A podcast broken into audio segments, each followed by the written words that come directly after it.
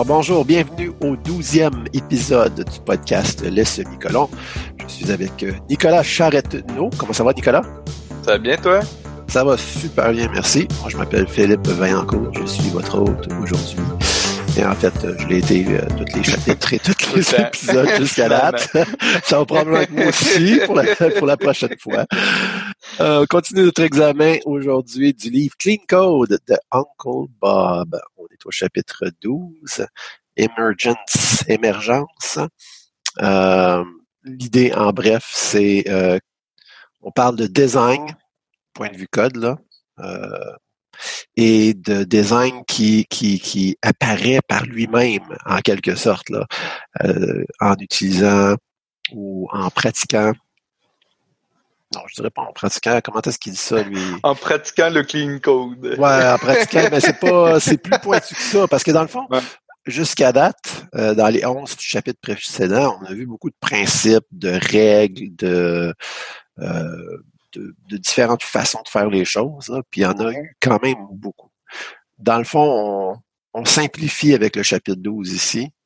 Euh, on nous sort quatre grands principes, si on veut, ou règles, euh, qui, si on les met en pratique, devraient nous amener vers le clean code. Un, code et un design qui est plus clean, si on veut.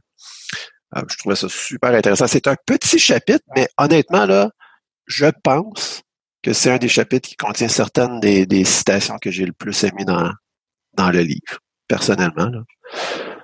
Moi, je trouve que ce que je trouve le, fun avec euh, avec le, ce chapitre-là, c'est que ça vient vraiment rapper tout ce qu'on a parlé depuis le début. Euh, moi, je me suis euh, je me suis rendu compte dans les derniers mois, si je peux dire ça comme ça. Euh, au bureau, on fait de plus en plus clean architecture. Euh, on essaie vraiment de suivre les, les règles du clean code de, de, de plus en plus. Euh, puis je me suis étonné à dire quand même régulièrement que euh, depuis que je faisais du clean code, euh, puis que je suivais les, les règles, des petites méthodes, des les bons noms, etc., un niveau d'abstraction et compagnie, euh, je me rends compte que j'ai plus besoin de réfléchir comme avant. Comme j'ai, au lieu d'avoir à, me partir avec avec une idée de base très précise, je suis capable de, de, de partir, puis on dirait que les morceaux vont se placer tout seuls aux bonnes places. C'est comme je code, puis là, ça devient évident qu'ici, je dois extraire une méthode, une fonction, une classe. Après ça, ça devient évident que euh, cette classe-là devrait être dans le core ou dans mes entities ou dans ou dans mes DTO. Puis après ça, ça, ça devient évident que là, ici, je suis pas au même niveau d'abstraction, donc je dois découper ça en, en plus petites classes. Fait que tout devient tellement évident que j'ai plus besoin de réfléchir. Puis pour le pour le, le bon, parce je peux concentrer ma tête sur d'autres choses qui demandent plus de, de mon attention. Euh, fait que quand j'ai lu le, ce chapitre-là, j'ai comme fait aïe aïe, ça fait tellement de sens que que qui, qui nomme ça émergence. Parce qu'au début, quand je l'avais lu dans, tu mettons, tu, tu ouvres un livre, puis là, tu regardes la table des matières, là, là tu fais émergence. Qu'est-ce qu'il va parler? Mais ça fait ça fait vraiment son sens. Puis euh, j'aime comment il explique aussi.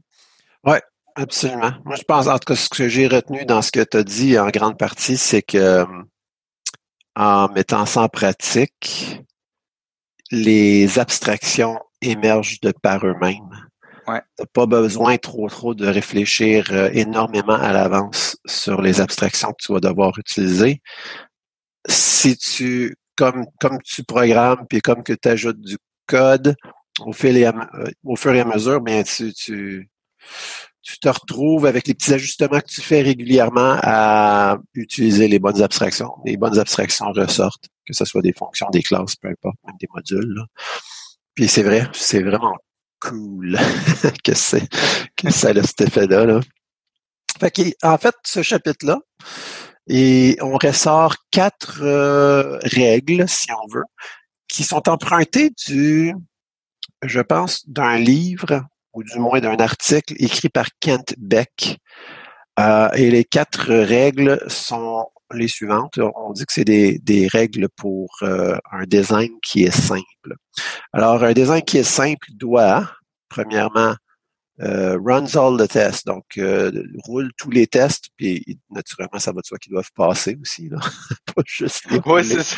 le gars clique, clique sur le piton comme ah, ça roule. ça roule. Il compile, il roule, il pète tout.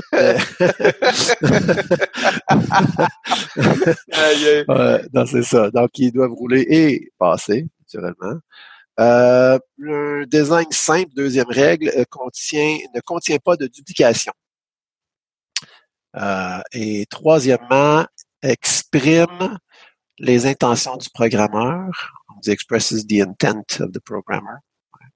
Et finalement, le quatrième, minimizes the number of classes and methods, minimise le nombre de classes et de méthodes de fonction. Et ces règles-là que je viens de nommer sont en ordre d'importance. Donc, ce qui est intéressant, puis on va en parler plus tard, il y a, une certaine tension entre certaines de ces règles-là. Là. Euh, tu peux pas euh, complètement euh, appliquer une de ces règles-là euh, à fond, si on veut, parce que tu vas négliger une des autres euh, des autres règles. il faut trouver un équilibre entre ces règles-là. Puis quand il y a un choix à faire, euh, ben il faut privilégier les, les règles qui sont plus hautes dans la liste. Donc, je vais les renommer là. C'est donc roule tous les tests, puis ils doivent passer. Euh, contient pas euh, ne contient pas de duplication. Exprime les intentions du programmeur et en dernier minimise le nombre de classes et de méthodes. Si tu essaies de d'obéir à ces règles-là, normalement, ton design va être simple.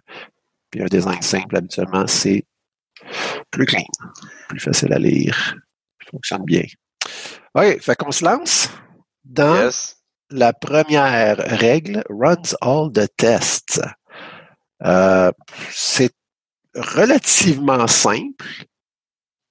Euh, parce que, bon, je veux dire, on en a parlé, on a eu un chapitre sur les tests en entier, fait qu'il revient brièvement là-dessus, mais son idée, c'est que si tu as un système qui roule tous les tests et que les tests passent, euh, ben, tu sais que ton système est stable. Ben, en tout cas, plus stable. normalement.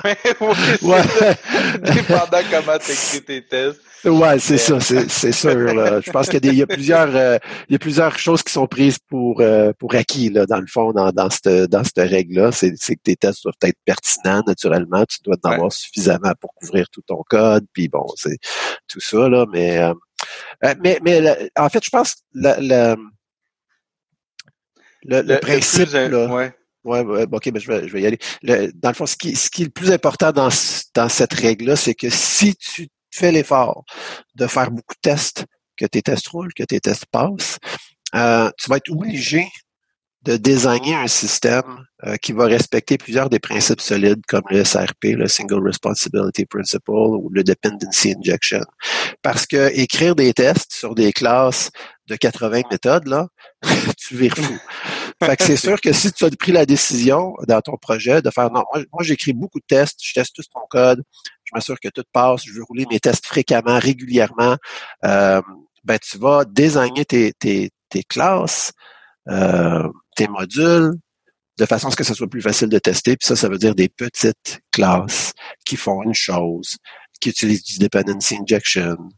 Euh, donc, donc, d'avoir cet objectif-là t'amène vers toutes sortes de bons principes, l'application de bons principes de, de, de, de object-oriented euh, programming. Puis, euh, Ouais, je pense que c'est ça qui est l'idée principale. Hein? Est-ce que, est-ce que tu dirais ça ou as vu quelque chose? Moi, je pense, je pense que euh, l'autre chose qu'on néglige, euh, parce que depuis le début, on parle, on parle du clean code puis euh, euh, des, des, bons principes, mais il faut pas oublier aussi que euh, on fait pas non plus juste coder du, euh, du nouveau. On n'est pas tout le temps juste dans des nouveaux systèmes qu'on invente from scratch. Euh, puis souvent, on va avoir tendance à se dire quand on travaille sur du, du code euh, plus vieux, qui n'a pas suivi les, ces règles-là, ah ben euh, tout bad, euh, c'est déjà tout pété, fait que pourquoi tu sais je me casserai la tête à faire des tests? Puis je pense que c'est c'est euh, c'est une erreur de penser comme ça. Puis dernièrement, j'ai eu à travailler dans un projet qui avait pas de tests justement. Puis je, je je pense que c'est juste ça qui me vient en tête sans arrêt. Il faut que j'en ajoute, il faut que j'en ajoute. Puis tout ce que je crée, c'est des tests. Puis tout ce que je maintiens, les, les trucs que je repasse par-dessus, ben, je vais créer des tests par-dessus ce qui existe déjà parce que euh, je pense que les tests te font réfléchir différemment, te font justement respecter le dependency injection puis, puis tous les autres principes, euh, principalement parce que tu veux moquer tes, tes interfaces, etc.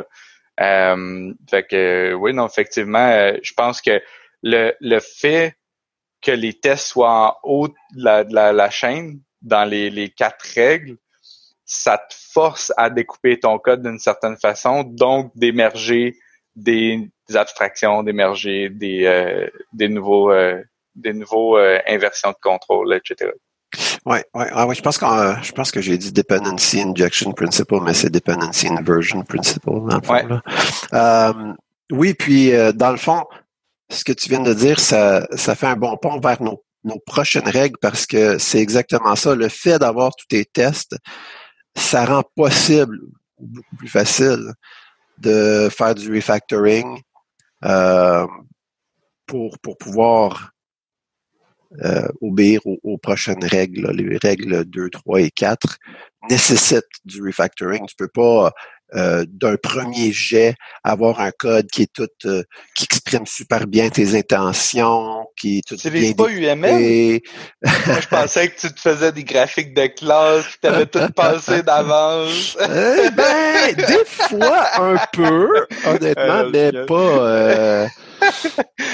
pas ben, sincèrement, pour vrai, j'ai à part à l'école, je me rappelle pas d'avoir euh, vraiment utilisé de façon sérieuse les, UML.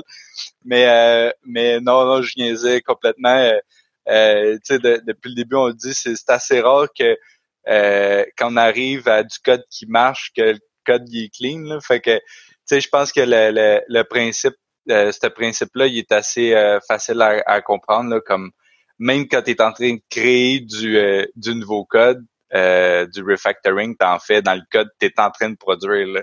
Mm, oui, définitivement. Oui, c'est vrai. UML, ouais. Non, c'est rare que je m'en sers. Mais sais-tu, des fois, je vais me, je vais me faire des petits designs, euh, des petits, des petits dessins là, UML, des petits graphiques UML, surtout presque comme pour, euh, je dirais, documenter ce que je viens de faire pour moi-même dans le futur ou pour les autres. Euh, ou parfois, si j'ai un système un peu plus complexe, puis que je tourne un peu en rond pendant un petit bout, des fois, je prends un peu de recul, puis je fais comme, OK, on va se faire un petit schéma euh, d'où est-ce que je m'en vais. Tu sais, c'est pas mauvais de planifier pareil, là, même si euh, dans le Clean Code, euh, on nous invite à inviter le, le comment ça comment ça s'appelait déjà? On a vu ça dans l'autre chapitre. Euh, ah, le BDUF, le B, le ouais c'est ça, le Big Design Upfront, ouais c'est ça. Ouais ouais ouais ouais. Je dis buff le le BIDOF. BIDOF, BIDOF. BIDOF. ouais, c'est vrai, c'est vrai. Cool. OK, fait qu'on rentre euh, on entre dans les règles 2 à 3 qui sont tous mis sous le même chapeau, le refactoring, euh, ou dans le fond qui nécessitent tout du refactoring. Fait que je pense que c'est pour ça qu'ils les ont dans le livre, euh, ouais, groupés ensemble. Mais le premier qu'on va voir, donc la règle 2, en fait, c'est pas de duplication. No duplication.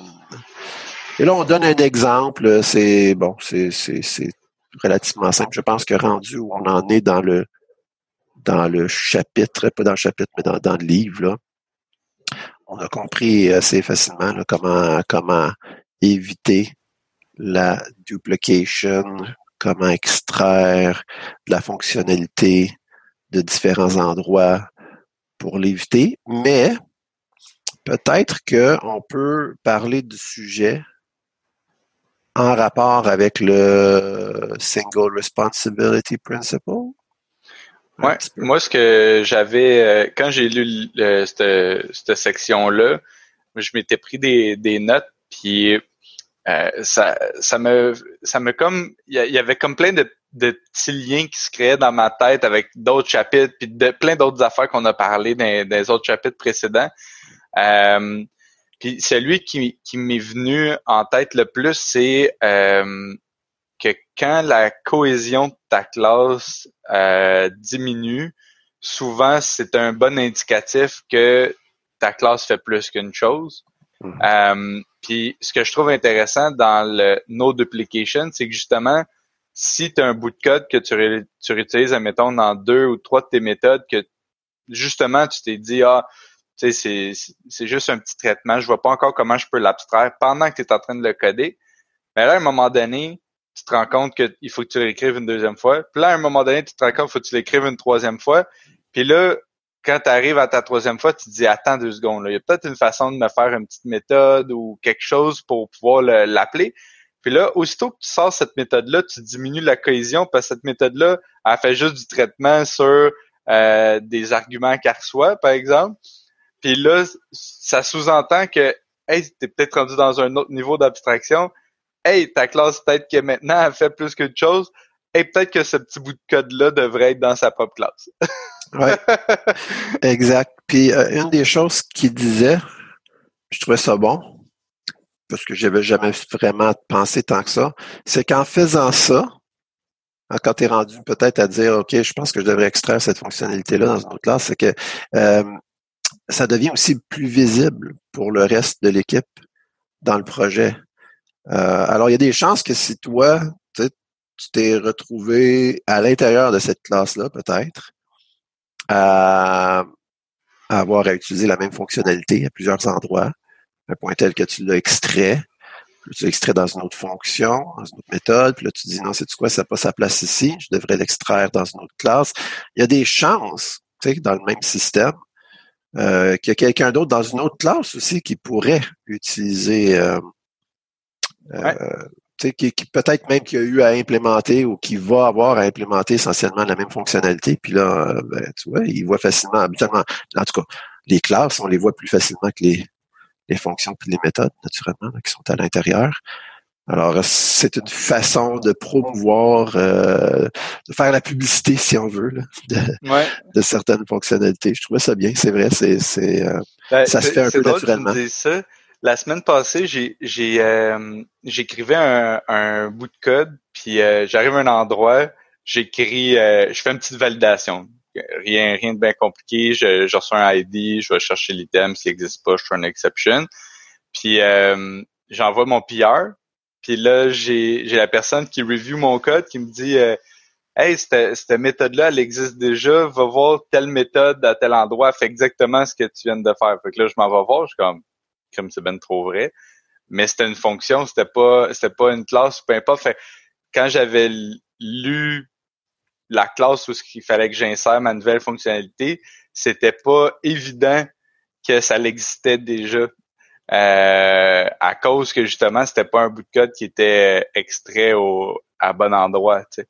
Mm-hmm. Puis euh, mais je pense que le, le no duplication, euh, faut pas non plus verrez fou avec ça, mais quand il y a, euh, tu sais, dans, dans le sens que la façon que je le vois, le no duplication, c'est des chunks de fonctionnalité et non des. Euh, tu sais, si, si c'est pour ne pas dupliquer euh, trois lignes de code, euh, c'est un if.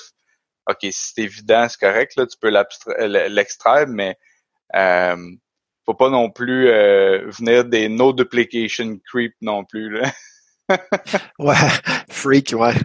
il, il, euh, il, revient sur ce, ce, que tu viens de dire, dans le fond, dans le dernier chapitre, là, qu'il faut pas être euh, trop à cheval là, sur, euh, sur certaines de ces règles-là. Mais en même temps, il, il, donne vraiment un exemple, puis de la façon qu'il s'exprime, il, il semble être pour, du moins, euh, l'extraction de, de, de, duplication, même dans le très petit, tu vois, il y a un paragraphe qui dit As we extract commonality at this very tiny level, we start to recognize violations of SRP.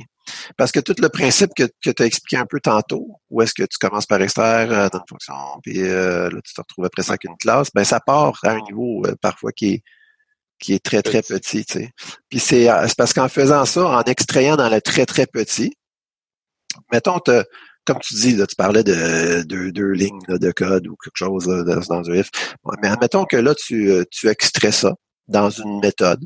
qui, qui, qui, elle non plus, est pas très, très grosse. Mais euh, il y a peut-être un, autre extraction à ce super petit niveau qui va être faite à quelque part ailleurs aussi. Puis là, tu te retrouves avec une autre duplication. Tu sais, ton abstraction que tu viens de sortir, tu te rends compte, hey, OK, là, j'ai deux abstractions qui se ressemblent. ils sont partis tous les deux de, deux endroits différents, si on veut, peut-être dans la classe ou à l'extérieur. Mais là, tu les vois, puis là, tu dis, OK, on peut peut-être extraire ça à un niveau encore plus, plus élevé, puis tu élimines un autre, un autre duplication en introduisant une autre abstraction. Puis ça, ben, il faut commencer à un niveau qui est plus bas. Mais je pense que tu as raison quand même. Là.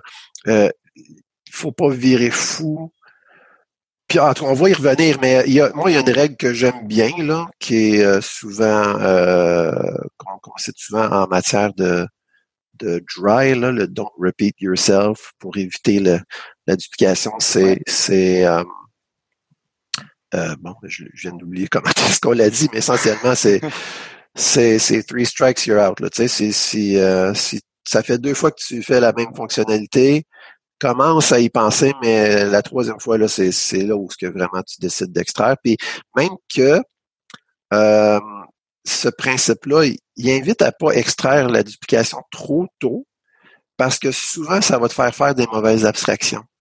Et il faut que tu ailles mm-hmm. utiliser cette genre de, tu sais, cette, cette duplication-là ou cette fonctionnalité-là à quelques endroits pour vraiment comprendre c'est quoi la meilleure façon d'extraire une abstraction pour, pour éviter cette duplication-là. Ben, c'est parce que tu peux passer du temps à, à faire des, des pirouettes pour euh, faire cette, cette, extraction-là quand tu n'es même pas encore à ton design final.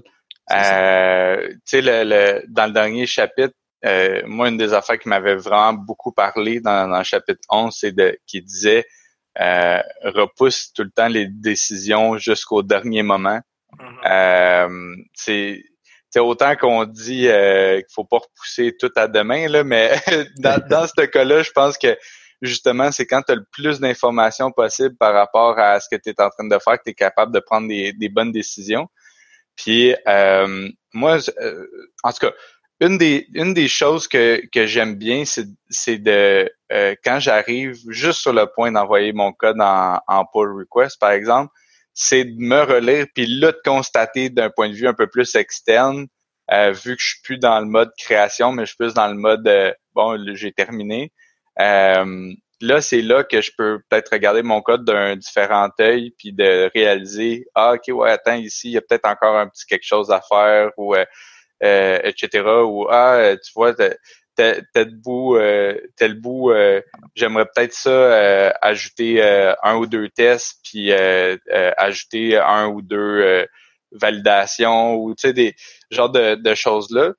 Puis je pense que le le, le fait que tu le, justement ce que tu disais là, le dry, le, le fait de dire OK, à deuxième fois commence à y penser, puis à troisième fois euh, strike out.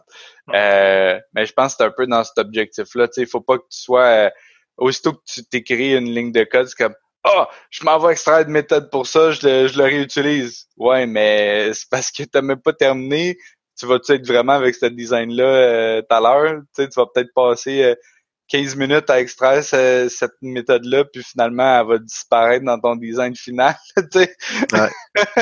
ouais, ouais, non, mais t'as raison, effectivement. Il y, a, il y, a, une chose euh, que je trouve intéressante aussi dans le chapitre, un petit exemple euh, bien, bien simple là, qui nous aide à comprendre que euh, tu peux avoir différents types de duplication. Tu as, celui qui est bien évident, là, où est-ce que carrément tu, tu regardes, puis c'est très facile de voir que tu as implémenté essentiellement deux fois la même chose dans dans euh, dans deux fonctions qui se ressemblent beaucoup, admettons, même jusqu'à leur signature, tu sais, puis qu'avec une petite modification, tu peux facilement éliminer la duplication puis faire une nouvelle abstraction. Mais il y a parfois des des, euh, des euh, situations où tu vas avoir une duplication bien du travail, si on veut, mais il n'est pas fait de la même chose, de la même façon. Un exemple qui donne, c'est, probablement sur un genre de classe qui serait une collection. Puis tu as deux, tu implémentes deux méthodes, une qui est size, puis une qui est isEmpty. Nécessairement à l'intérieur, dans l'implémentation de ces deux fonctions-là, euh, ben, en tout cas, du moins dans celle de isempty, isempty doit euh, faire du travail pour voir le 16 à quelque part de la collection. tu sais. Euh, mais il y, a plusieurs façons de faire ça. Ça aurait pu être implémenté, tu sais, ta fonction méthode, si tu les, euh, ta méthode de 16 et ta méthode empty, si ont été faites par exemple par deux personnes différentes ou à des moments différents, aurait pu être fait complètement à la main si on veut, puis avec une approche un peu différente. quand en réalité, si tu implémente 16. Après ça, par la suite, empty peut tout simplement appeler 16. Puis voir est-ce que le 16 est à zéro? Ben là, je suis empty. Fait que ça, c'est, c'est euh, des fois des genres de duplication où ce que le, le travail qui est fait est, est sensiblement le même, mais il est fait pour un objectif différent, si on veut. Puis là, c'est un peu plus difficile parfois de voir la duplication dans ces, dans ces, dans ces cas-là. Ben, il y a aussi le, le cas où, euh, par exemple, euh, si c'est toi qui as écrit une partie de code vraiment euh, à 100%, il y a des bonnes chances que tu sois un peu plus au courant de ton design que si tu t'en vas ajouter quelque chose dans, dans un bout de code qui existe déjà, euh, de pas faire de duplication quand tu viens t'insérer à, à, quelque part que, que c'est pas toi qui as fait tu es un peu moins au courant de ce qui est déjà en place, euh, les morceaux qui, qui, existent, etc. Fait que là, des fois, d'aller réutiliser une fonction euh, euh, si c'est pas exactement ce que tu as besoin, puis il faut que tu ailles modifier l'autre fonction pour qu'elle réponde un peu à ton besoin. Là, finalement, tu es comme hein, tu sais quoi, je suis peut-être mieux de la copier puis de la modifier puis qu'elle fasse un peu quelque chose de différent. Ou sinon, justement, de, de sortir une classe et tout le tralala. Mais sais, je pense que, que rendu là, c'est aussi une question de, de euh, gros bon sens. Là, si, si tu t'en vas euh, dupliquer euh, trois pages de, de code ou euh, une petite méthode, il, y a, il, y a, quand même une, différence à avoir. Ouais, Mais, c'est pour l'exemple qu'il donne avec les, les classes, euh, le, le vacation policy, par exemple. Mm-hmm. ben moi, ce qui me vient en tête, c'est euh, euh, le patron Factory. Tu sais. Euh, dans, dans ce cas-là, tu serais probablement capable d'avoir différents types d'implémentation de la même de la même abstraction. Puis là, à ce moment-là, probablement que tu serais capable d'avoir une, partie du code qui est comme dans le base class, que, qui est déjà implémenté pour tous les toutes les les méthodes, toutes les les les personnes qui implémentent cette, abstraction-là. Euh, puis après ça, tu vas juste modifier les, ce qui est différent d'un à l'autre. Ben, c'est, euh, t'as, lu ça, t'as lu ça en diagonale, hein, Nicolas, parce que c'est en fait ce qu'il décrit, c'est exactement ça, mais c'est le template method euh, pattern qu'il utilise. Mais c'est, mais c'est essentiellement ça. Il utilise le, il il, vacation policy devient un base class, puis après ça, il se fait des classes US euh, Vacation Policy, puis EU, e comme European Union Vacation Policy, qui extend Vacation Policy. Puis il override la, la méthode qui était différente pour chacune des, des deux situations, là, si on veut, dans cette classe-là. Ouais, exact. C'est, ben, mais, mais c'est ça, c'est que dans le fond, tu as les, as les deux, tu sais, tu peux avoir euh, tu peux avoir template, méthode, puis factory, ça, ça peut être très proche, là, euh, dépendant, ah dépendant du cas, mais c'est, c'est exactement ça, tu sais, le, euh, j'ai l'impression des fois qu'on on, on a peur d'utiliser ce patron-là, mais il fait partie du langage en général. Tu sais, quand tu fais du OO, euh, c'est pas mal d'infonctionnalités de base de ton langage. Là. Ouais, eh ben, en tout cas, c'est sûr que c'est un outil dans ton dans ton sac. Euh, moi, je suis en train de. Je suis comme un peu. Là, je, nous amène peut-être dans un petit peu sur une sur un, chemin différent, mais je suis un peu en train de me remettre en question par rapport à plusieurs des, des patterns, euh, des design patterns, surtout de, de OO, là. Euh, parce qu'il y en a plusieurs, tu sais, comme celui qui est qu'on décrit ici, le template method qui utilise euh, le, les inheritance, là, dans le fond, qui extend.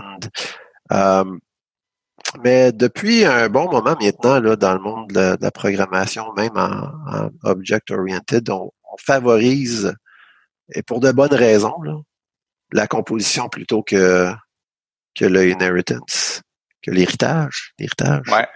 l'héritage. L'héritage. Euh, puis il y a plusieurs patterns qui sont basés sur l'héritage, justement.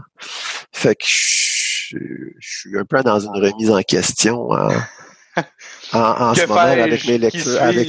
Oui, c'est ça, tu sais. euh, parce qu'il y a, y a quand même un niveau de complexité puis euh, de problématique là, que tu peux introduire avec euh, ben, je pense que la composition est plus évidente que, que l'héritage. L'héritage, ça, demande un, comme un, une autre dimension dans, quand tu réfléchis. Je pense aussi que tu te ramasses assez rapidement avec euh, des problèmes quand tu utilises l'héritage. Euh, euh, c'est difficile de vraiment définir tu sais, tu as, tout le temps là, la, différence entre l'héritage et le, la composition, c'est le, le, is a plutôt que has a, comme est, est un plutôt que a un. Euh, ouais.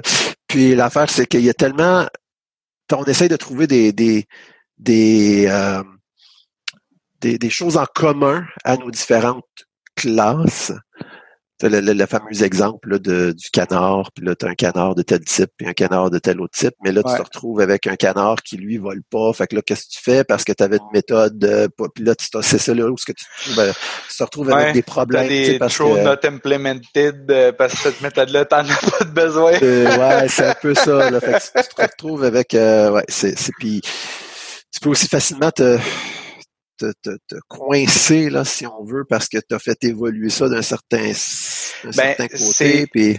C'est comme si plus tu fais d'héritage, plus que tu ajoutes, fait que plus tes classes deviennent grosses, entre guillemets. Tu sais, si tu as une base class, puis là, tu as une sub-base class, puis après ça, deuxième niveau, puis troisième niveau, puis là, tu finis que à chaque fois, tu te ramasses avec deux, trois méthodes de plus à implémenter qui, qui étaient plus haut versus euh, les interfaces, tu es capable de de découper comme en plein de petits chunks, puis là, un peu plus de cherry pick.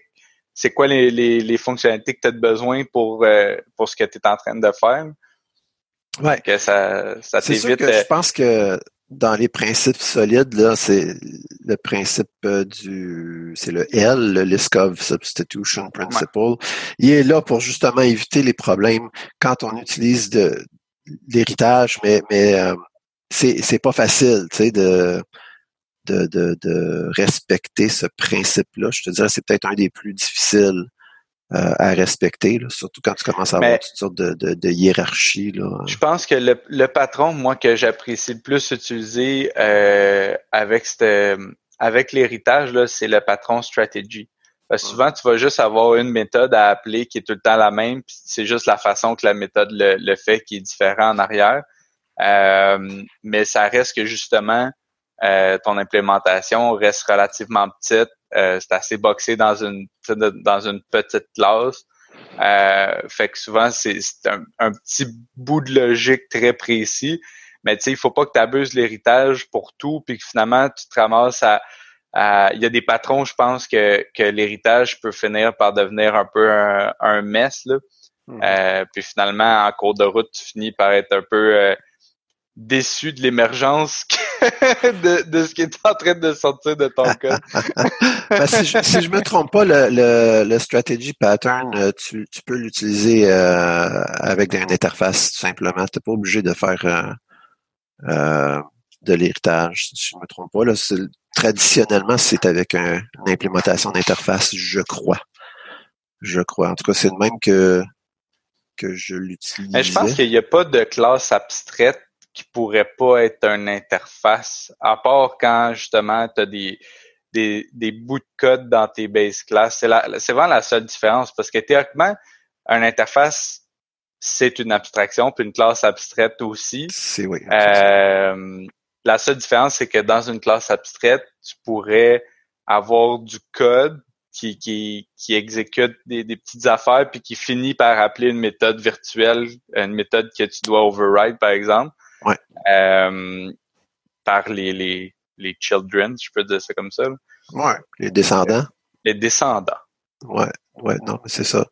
Effectivement, puis je veux dire, il y a plusieurs langages aussi qui euh, utilisent dans le fond le concept de la classe abstraite puis de l'interface quasiment de façon interchangeable. Euh, c'est ouais, c'est deux types d'abstraction. Mais bon, c'est un petit détour là qu'on a fait. Si on revient à notre euh, parce que ça, ça me trottait dans la tête. Je voulais en parler. Le prochain est donc notre troisième règle. C'est bien ça, oui, troisième règle. C'est expressive. Donc, euh, ça veut dire que notre code devrait exprimer l'intention du programmeur. Ça, c'est j'ai surligné beaucoup de passages dans ce petit euh, dans cette pas toujours évident. ah, ça c'est. Ouais. Il dit c'est facile, c'est facile euh, d'écrire du code que nous comprenons. Parce que au moment où on l'écrit, on est on est euh, on est dedans, on, a, une compréhension assez profonde du problème puis qu'on est en train d'essayer de solutionner. Mais quand quelqu'un d'autre va arriver dans notre code, ou même nous, plus tard, on n'est pas dans le même contexte du tout. Là. Alors, c'est super important de vraiment écrire du code qui est facile à comprendre. C'est tellement vrai, ça. Tellement.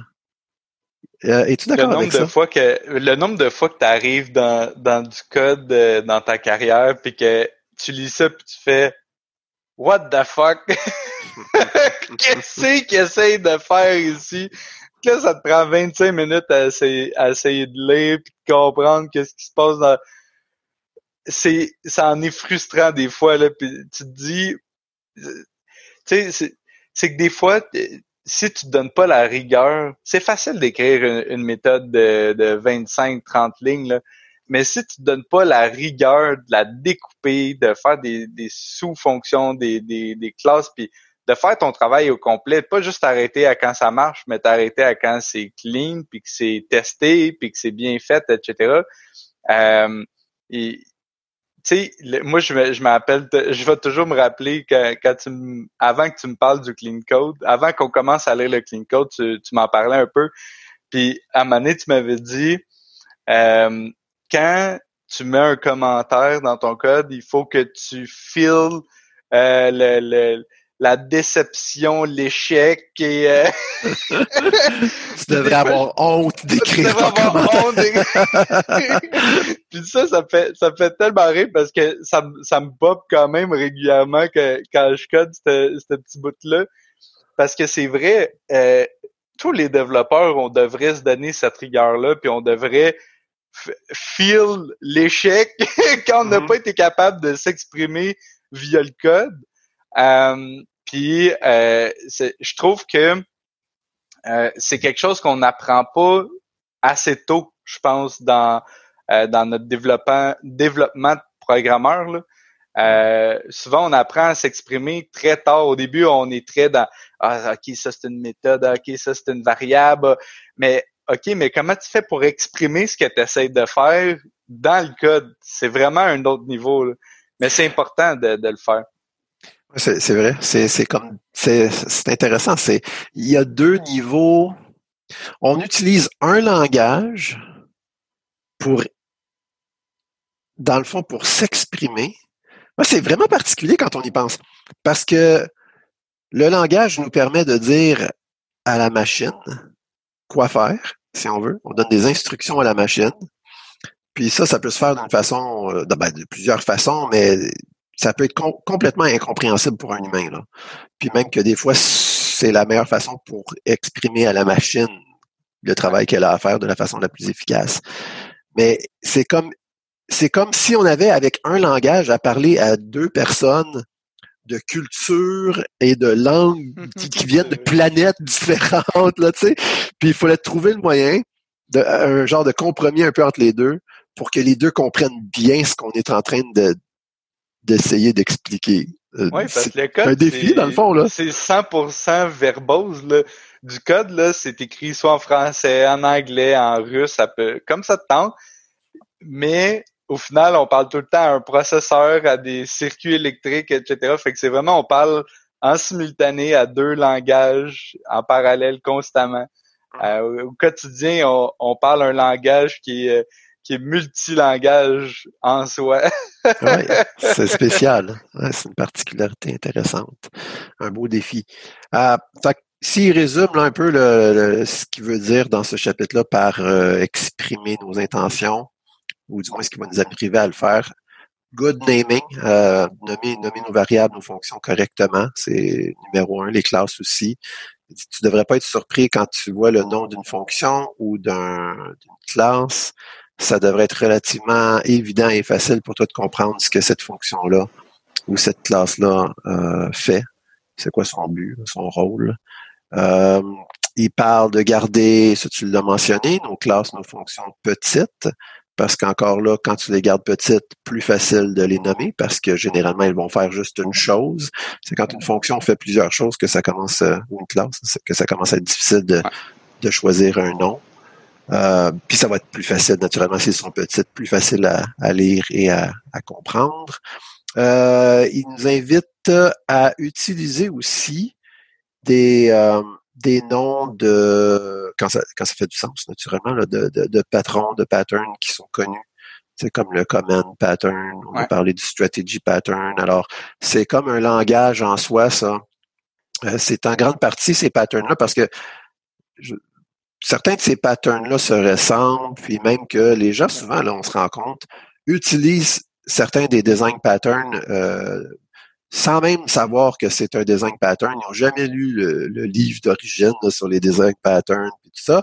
Mais ils se rendent, on se rend compte que parce qu'ils font du bon design, puis ils font de la programmation en essayant de respecter certains des bons principes, ils se retrouvent à utiliser. Euh, en fait, c'est intéressant. Ces patterns-là émergent si on veut. Sauf que bon, ils connaissent pas la nomenclature, ils savent pas que c'est ça s'appelle comme ça. Mais quand on utilise ces termes-là pour exprimer les patterns qu'on a dans notre code, c'est plus facile et plus rapide pour nos, nos collègues de comprendre les choix de design qu'on a fait dans cette, cette portion-là du code, si on veut. Fait que c'est une bonne idée. C'est très expressif. Tu sais, quand, quand tu arrives à quelque part, puis que tu arrives devant une classe factory, puis que euh, ça l'appelle le create, par exemple, ben j'ai pas besoin d'aller ouvrir la classe puis de la lire au grand complet pour comprendre ce qu'elle fait ou comment elle fait. En fait, même aller plus loin que ça, ça m'intéresse pas. Mais euh, c'est tellement expressif juste par le nom euh, que finalement, euh, je viens de gagner du temps puis tu viens d'en gagner. oui, c'est ce qui est l'idée, hein, parce que dans cette section-là, il dit bien la majorité, euh, je veux dire en anglais, il dit The majority of the cost of a software project is in long-term maintenance. In order to minimize the potential for defects as we introduce change, it's critical for us to be able to understand what a system does. Les coûts sont là, sont, les coûts sont sur la maintenance, les coûts sont quand on essaye de faire des changements au système. Si au départ, ça n'a pas été bien conçu, puis que le code n'est pas facile à lire et à comprendre, ils sont là, là, tes sur un système, euh, sur un, sur un projet de, de, de, logiciel. Euh, c'est super important euh, dès le début d'essayer d'exprimer correctement ce que les, les, différents modules, les différentes classes, les fonctions euh, font. C'est vrai, c'est une évidence. Là, quand on est dans le domaine, c'est tout à fait vrai. Euh, il parle aussi des tests. Euh, en lien avec le exprimer, euh, exprimer notre, notre, intention. Our primary goal of test is to act as documentation by example. Someone reading our test should be able to get a quick understanding of what a class is all about. Donc, nos tests sont un des rôles principaux, qui dit là, des tests, c'est de servir de documentation. Donc, si on écrit nos tests d'une façon qui est claire, simple, qui exprime bien nos intentions, quelqu'un d'autre peut aller voir nos tests puis comprendre rapidement ce que la classe qui est testée euh, fait. Doit faire, ouais. exactement. C'est comme euh, laisse-moi te montrer comment ça s'utilise. oui, exactement. C'est vraiment ça le test, il te montre euh, c'est, comment il moque ses, euh, ses, entités, puis ses interfaces, puis c'est quoi les, les, les c'est quoi que ça attend input, c'est quoi que ça attend output. Fait que tu sais, si jamais euh, t'es pas sûr de comment elle s'utilise, ben va voir les tests qui l'appellent. tu vas avoir une bonne idée de comment elle s'utilise. Et voilà. Ouais, généralement, les tests vont être un peu comme une documentation de, de l'API public de la classe. Hein. C'est que plus, plus tu fais de tests, plus tu as de, de, tests qui pointent vers tes, tes méthodes, euh, plus que quand tu regardes, euh, par exemple, tu vas sur une fonction, puis là, tu regardes, OK, c'est quoi les. c'est qui qui appelle cette fonction-là? Mais souvent, tu te ramasses à avoir comme 400 tests qui appellent cette fonction-là, puis là, t'es comme, ouais, OK, euh, c'était pas ça que je voulais savoir, là. euh, ouais, non, c'est vrai que ça peut arriver, ça. OK, ça, c'est ma citation préférée de tout ce chapitre-là, je pense. All too often, we get our code working and then move on to the next problem without giving sufficient thought to making that code easy for the next person to read. Uh, remember that the most likely next person to read the code will be you. So take a little pride in your workmanship, spend a little time with each of your functions and classes, choose better names, split large functions into smaller functions, and generally just take care of what you've created. Care is a precious resource. Euh, je vais traduire l'idée là, en français. C'est que trop souvent, on, on se satisfait, dans le fond, d'écrire du code qui fonctionne. Ça, ça, marche, ça fait ce que c'est supposé de faire, c'est bon, on passe au suivant. Mais euh, on oublie que c'est souvent nous, la prochaine personne, qui va avoir à revenir dans ce bout de code-là puis à le lire. Euh, alors, ça vaut la peine de prendre le temps et d'être fier de notre travail. il, revient avec la notion qu'on a vue en introduction, je me trouve bien, je me rappelle bien là, de ce livre-là, où on parlait de euh, clean code. Euh, je me rappelle plus exactement comment on dit, mais essentiellement, c'était comme euh, tu vois que la personne avait le souci de faire du bon travail quand tu quand tu lis du code. Je me rappelle de cette citation-là. C'est exactement comment c'est dit. Euh, euh, du clean code, c'est du code qui a de l'air d'avoir été fait par quelqu'un qui care, par quelqu'un qui qui, qui s'en souciait. Ouais. Euh, le fameux euh, si tu arrives à un endroit puis que les, les vitres sont cassées, tu, tu vas avoir peut-être moins de problèmes euh, ou moins de une meilleure conscience à casser d'autres vitres que si Ouais. si tout est bien, tout est, droit, est réparé, euh, essayer d'aller casser, ça, ça devient gênant. exact. oui, c'est ça. C'est vraiment ça. C'est comme l'histoire du mégot de cigarette. Euh, Ouais. C'est, c'est, tu vois toujours ça, c'est ça. Tu vois toujours ça en pilot, hein. Tu vois toujours ça en des, des petits tas, là, des petits tas de mégots de cigarettes parce qu'il y en a un qui a jeté ça à un moment donné, puis là, il y en a un deuxième qui est arrivé là, puis il dit, ah, il y en a déjà un dans Puis là, à un moment donné, quand tu as 80 mégots de cigarettes au même endroit, il n'y a plus personne qui se sent mal de... c'est ça, exactement. exactement. C'est le même principe avec le code. Puis ouais, c'est, puis c'est tellement vrai. C'est évident. Quand tu regardes un bout de code, tu le vois tout de suite. Clairement, la personne, soit elle s'en foutait, ou clairement c'était important pour elle de faire du travail de qualité puis que ça soit lisible, compréhensible, parce qu'on sait tous que ça se fait pas tout seul, tu sais. Ça, ça prend, ça prend un peu de temps de réflexion, euh, de refactoring pour arriver à, à ce. je pense que d'être un bon développeur aussi, c'est d'inspirer ses collègues à vouloir faire mieux. Euh, fait que si t'es tu prêches par l'exemple, puis tu dis, OK, moi, je me donne cette rigueur-là, puis je le fais tout le temps. À un moment donné, ça devient quasiment gênant pour tes collègues de ne pas essayer, du moins, de, de le faire ou d'aller vers ça. Fait que euh, ça, ça donne une, une vibe, je pense, en équipe. Euh, tout le temps vouloir s'améliorer puis, puis faire mieux. Là. Euh, la limite, ça, ça, ça, peut même amener un, un petit aspect de compétition compétitivité, c'est ça, je l'ai dit tout croche, me semble. compétitivité, il manquait un petit. De compétition. De compétition.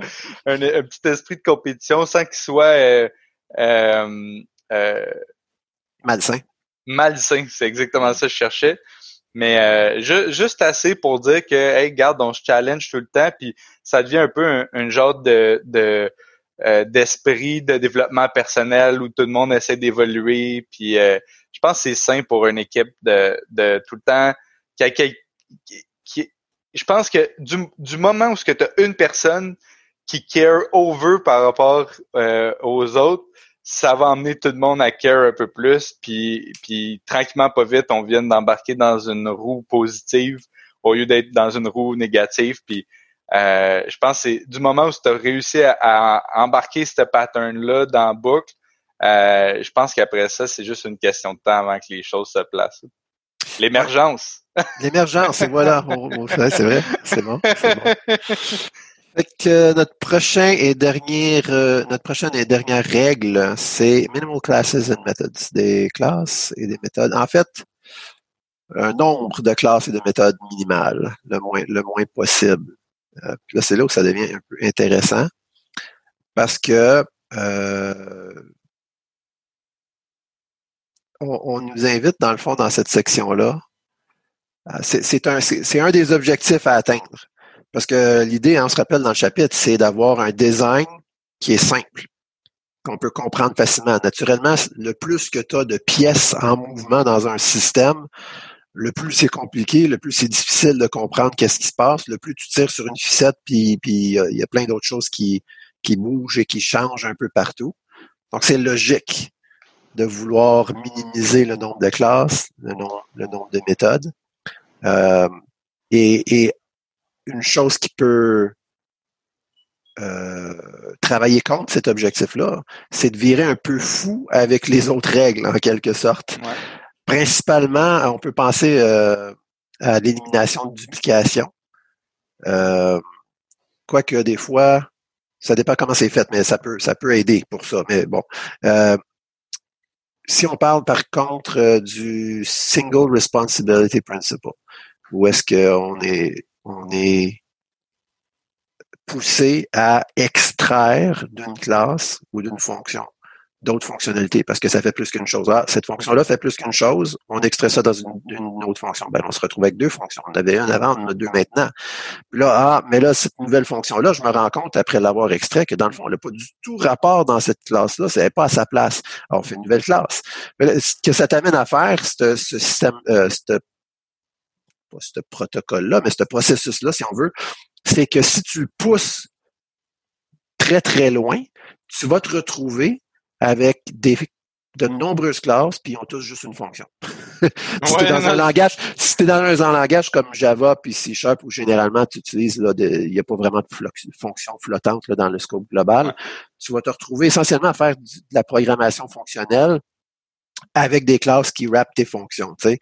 Ce qui est comme un petit peu euh, qui, qui va à l'encontre du de l'objectif. Euh, alors, il faut ça, c'est, c'est, difficile, là, parce que il faut trouver un genre d'équilibre. Où est-ce il est où le bon endroit là, entre le, le parfait euh, single Responsibility Principle Application, si on veut, l'application parfaite de ce principe-là, et de garder le nombre de classes et de, de, de méthodes le plus bas possible? Je, pense qu'évidemment, il n'y a pas, il y a pas comme un une bonne réponse à ça. C'est un peu une question d'expérience, puis essai-erreur, puis ça prend une certaine, une certaine intuition, j'imagine. Je pense que c'est une, euh, une, dynamique qui, euh, en fait, je pense que c'est voulu euh, que, ces deux règles-là soient dans les, les mêmes quatre. la, la, façon que je le vois ou que je le comprends, c'est que euh, t'en as, as un des principes qui te force à découper, puis tu as l'autre des principes qui te force à réduire le nombre de classes puis de méthodes. Puis les deux, vu qu'ils sont en contradiction, ça te force juste à écrire, le, désolé l'expression, mais juste moins de code, tout court. Moins de lignes de code, moins de fonctions, moins de classes. Dans le fond, es-tu capable d'éviter euh, euh, d'en écrire trop? Parce que de toute façon, c'est ce qui va arriver, c'est que tu vas tellement euh, lire de code au courant de la maintenance de, de ce système-là que au final, s'il faut que à chaque fois que tu lis de quoi, il faut que tu te promènes dans 80 fichiers, puis qu'il faut que tu relises l'ensemble du système pour comprendre un, un module euh, ou des, des, trucs comme ça, euh, tu fais juste rendre tes frais de maintenance exponentiels. Je me rappelle, il y a, il y a quelques mois, j'avais fait un, un lunch and learn avec l'équipe sur le, une introduction au clean architecture, puis euh, il y avait une métrique qui était utilisée qui était euh, euh, le, le comment calculer le niveau d'abstraction? Ou comment calculer, je m'appelle plus euh, c'était quoi exactement, là, mais c'était vraiment avoir un chiffre concret par rapport au nombre d'abstractions. Puis euh, ce qu'il disait, c'était de calculer le nombre d'interfaces par rapport au nombre de classes. Non, excuse, nombre de classes et euh, le nombre de classes divisé par le nombre d'interfaces et de classes abstraites. Puis tu avais aussi euh, la, la stabilité qui était le nombre de, euh, de le nombre de fois qu'une classe est utilisée par rapport au nombre de dépendances. Puis on arrivait avec un graphique qui était la stabilité en X par le niveau d'abstraction. Puis il divisait par zone. Fait qu'il disait par exemple OK, euh, si tu es trop abstrait, tu tombes dans une zone de uselessness, que ça ah sert à rien. Tu as, trop d'abstraction, c'est rendu n'importe quoi. Tu as l'inverse, la stabilité. Tu plus d'abstraction. Je vais aller euh, un exemple très euh, très fou. Euh, tout est codé dans le main. Fait que là, tu plus aucun niveau d'abstraction. Là, c'est l'inverse. Là, c'est une zone de pain. C'est plus lisible. Tu aucune idée comment insérer ton bout de code, etc. Puis je pense que c'est quand tu es entre les deux, tu trouves un bon équilibre entre ton nombre euh, d'abstractions puis ta stabilité dans ton code que là, tu vas, tu vas tomber dans un genre de sweet spot euh, où c'est agréable à lire, facile à maintenir, compréhensif, ça exprime euh, ce que tu as réellement euh, le goût d'exprimer. Le, moi, ce que comment j'interprète le, le, quatrième point, là, qui est le minimum minimal class and method, c'est vraiment ça. C'est, c'est de dire, même si tu as essayé de faire pas de duplication, ramène ça à l'essentiel, puis ce genre d'équilibre-là entre euh, pas de duplication puis ramener ça à l'essentiel, fais en sorte que tu te ramasses dans le fameux sweet spot euh, euh, qui, qui, devient confortable pour tout le monde et, et pour toi-même dans le futur. Oui, Ouais, c'est, c'est, c'est très intéressant ça. Moi, je pense qu'il y a une chose aussi ou un principe qui aide euh, à atteindre un peu ces deux objectifs-là, c'est la cohésion.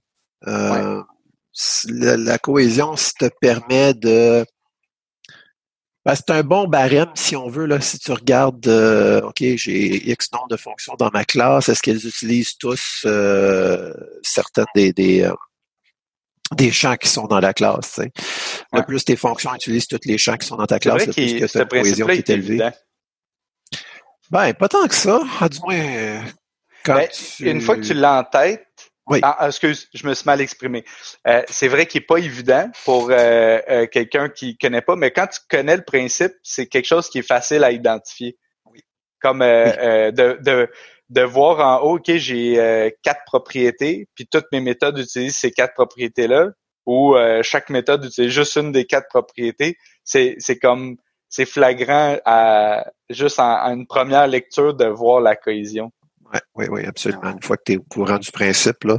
Puis c'est ça qui peut dicter un peu. En tout cas, c'est un des principes que moi j'utilise beaucoup pour savoir est-ce que c'est le temps d'extraire cette méthode-là dans une autre classe euh, ou c'est que parfois aussi ce que tu peux faire plutôt de, que de rapidement extraire ça dans une autre classe, des fois il y a des modifications que tu peux faire à ta classe pour que la cohésion soit soit plus élevée Il a des façons différentes. Euh, tu peux changer tes algorithmes. Euh, il y a, d'autres choses que tu peux faire là, que nécessairement tout de suite extraire. Tu me fais penser, je ne sais pas si on en a parlé à quelque part dans, dans Clean Code jusqu'à maintenant, mais le, euh, je pense que la semaine passée, je faisais du, du game dev avec euh, des amis.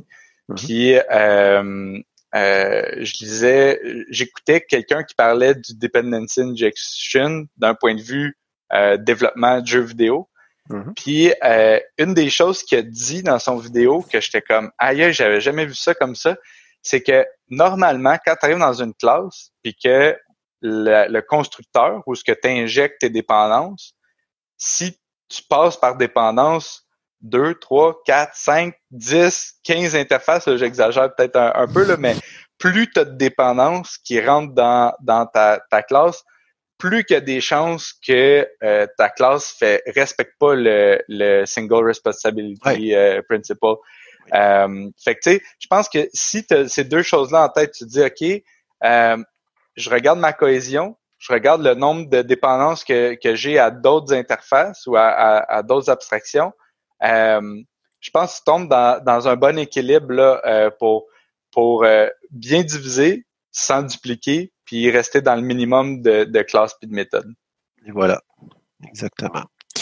Super. Je pense que ça va être le, le mot de la fin, à moins que tu avais quelque chose d'autre que tu voulais ajouter sur le sujet. Pas du tout. C'est euh, vraiment un, beau chapitre. Euh, recommande à tous. En fait, le livre au complet. Ah oui, oui, oui définitivement, définitivement. si vous n'avez euh, pas compris après 12 chapitres. vous êtes une cause perdue. ouais. Mais là, le, livre n'est pas fini non plus. Là. Il reste quelques chapitres et le ah prochain qu'on va examiner, c'est le chapitre 13, Concurrency, qui, si je me fie au grand dictionnaire terminologique de la langue française, euh, se traduit par la collatéralité. Oui, monsieur, oui, madame, la collatéralité. Euh, alors, on va, ce qui est, puis pour, bon, pour le décrire, c'est, dans le fond, les, les procédés euh, euh qui sont exécutés en parallèle. Alors, ça, ça c'est source de plusieurs bugs. Souvent, euh, c'est pas facile de, de coder, de programmer des systèmes qui doivent travailler comme ça en parallèle sur des des threads différents, etc. Là, fait on va parler de ça dans le prochain chapitre et le prochain épisode. Alors, euh, merci beaucoup encore une fois, Nicolas, de t'être joint à moi. Merci, à, nos auditeurs, euh, comme toujours, et on se voit à la prochaine fois.